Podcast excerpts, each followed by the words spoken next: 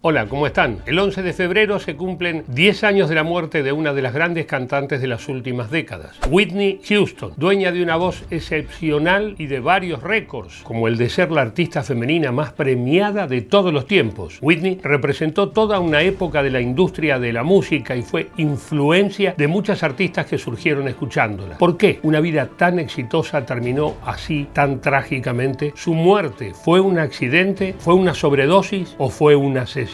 Te cuento todo ya mismo, 10 años sin la voz de Whitney Houston.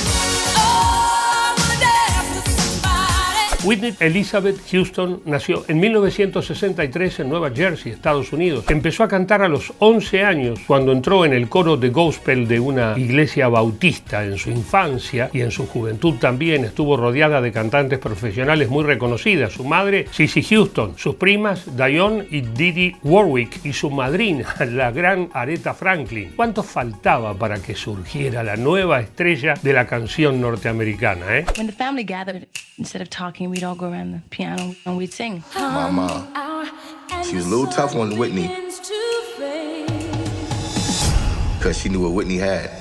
A los 15 años, Whitney grabó coros para un disco de su madre. Después de varias participaciones para otros artistas, en 1983 le ofrecieron su primer contrato discográfico. A los 22 años publicó su álbum debut que se llamó Whitney Houston, que tuvo tres temas en el número uno de los rankings: Saving All My Love for You, How Will I Know y Greatest Love of All.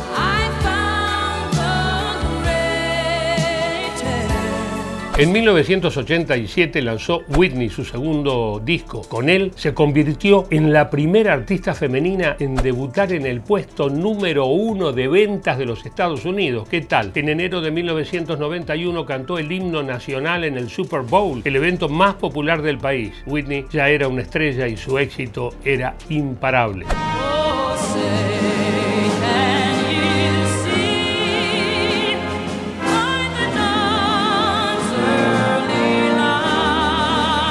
Un año después llegaría su consagración. Debutó como actriz en la película El guardaespaldas junto a Kevin Costner. Además de actuar, Whitney grabó varias canciones para la banda sonora, entre ellas la que sería su gran éxito, I Will Always Love You, con la que rompería todos los rankings. Ese tema sería uno de los simples o sencillos más vendidos de la historia.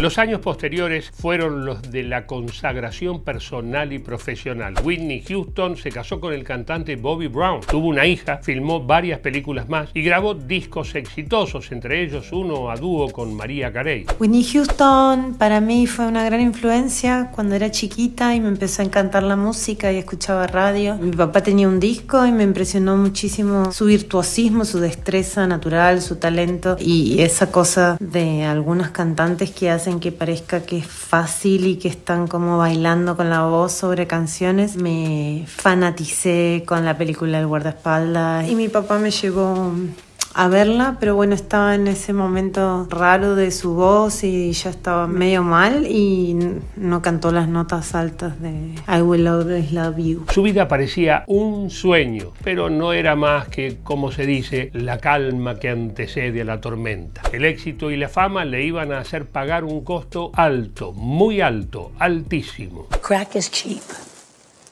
I make too much money to ever smoke crack. Crack is whack. If you had to name the devil for you, the biggest devil among them? That would be me.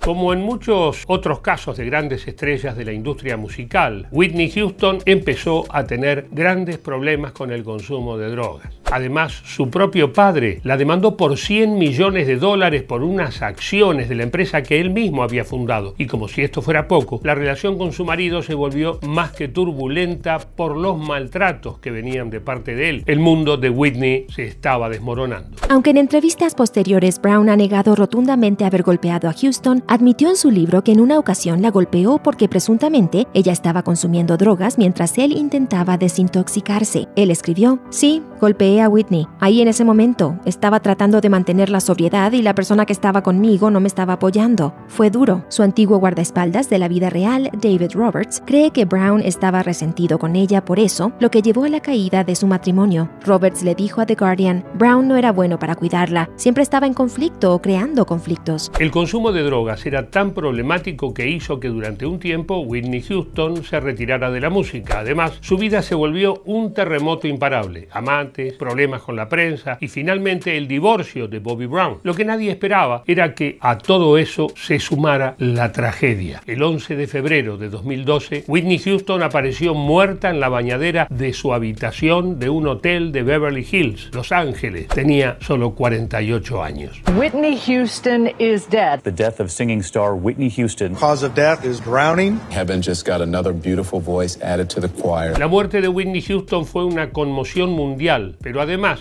sus momentos finales están envueltos en misterio. ¿Qué pasó? ¿Fue un accidente? ¿Tuvo algo que ver su adicción a las drogas? ¿La mataron? ¿Mm? ¿Cuántas preguntas? ¿Cuánto desconcierto? El médico forense declaró como accidental la muerte de Whitney Houston, pero no había nada en la primera revisión que indicara una causa de la muerte.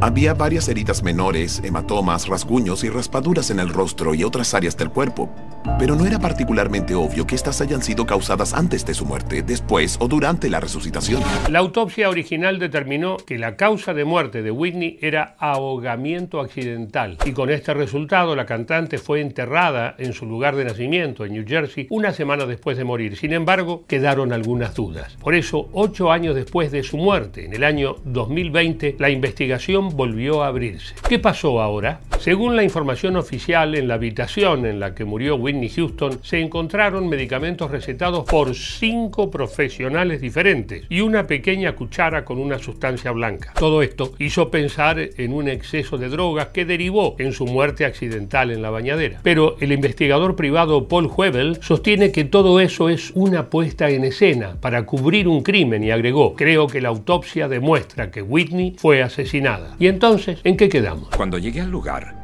y entré a la habitación del hotel me pareció que todo estaba muy desordenado. Los muebles no estaban en su lugar, había platos de comida vacíos. Había una gran cantidad de frascos de medicamentos y paquetes de píldoras. Había algunas botellas de alcohol vacías, latas de cervezas y ceniceros llenos de cigarrillos. La alfombra estaba mojada um, y no tenía un buen aseo. Las denuncias de Paul Huebel por el momento no prosperaron y la causa de muerte oficial de Whitney Houston sigue siendo un accidente en su bañadera después de un consumo excesivo de varias drogas. Su tragedia, sin embargo, no terminó ahí. Tres años después de su fallecimiento, su hija, Bobby Christina Brown, murió de una manera muy similar. Bobby Christina Brown was found unresponsive in her Georgia home this morning in a scene eerily similar to the way her mother died nearly three Whitney Houston fue una de las grandes cantantes de las últimas décadas. Con su arte influyó en muchas artistas que vinieron después como Christina Aguilera, Celine Dion, Alicia Keys y Britney Spears, por solo nombrar algunas. Según el libro Guinness de los récords mundiales, sigue siendo la cantante con más premios de todos los tiempos. Impresionante. Su rápido ascenso al estrellato y sus interpretaciones inolvidables la ubicaron en un lugar de privilegio que no fue eclipsado por su trágica y pronta muerte. Salud, Whitney, y hasta siempre. Nos vemos la próxima.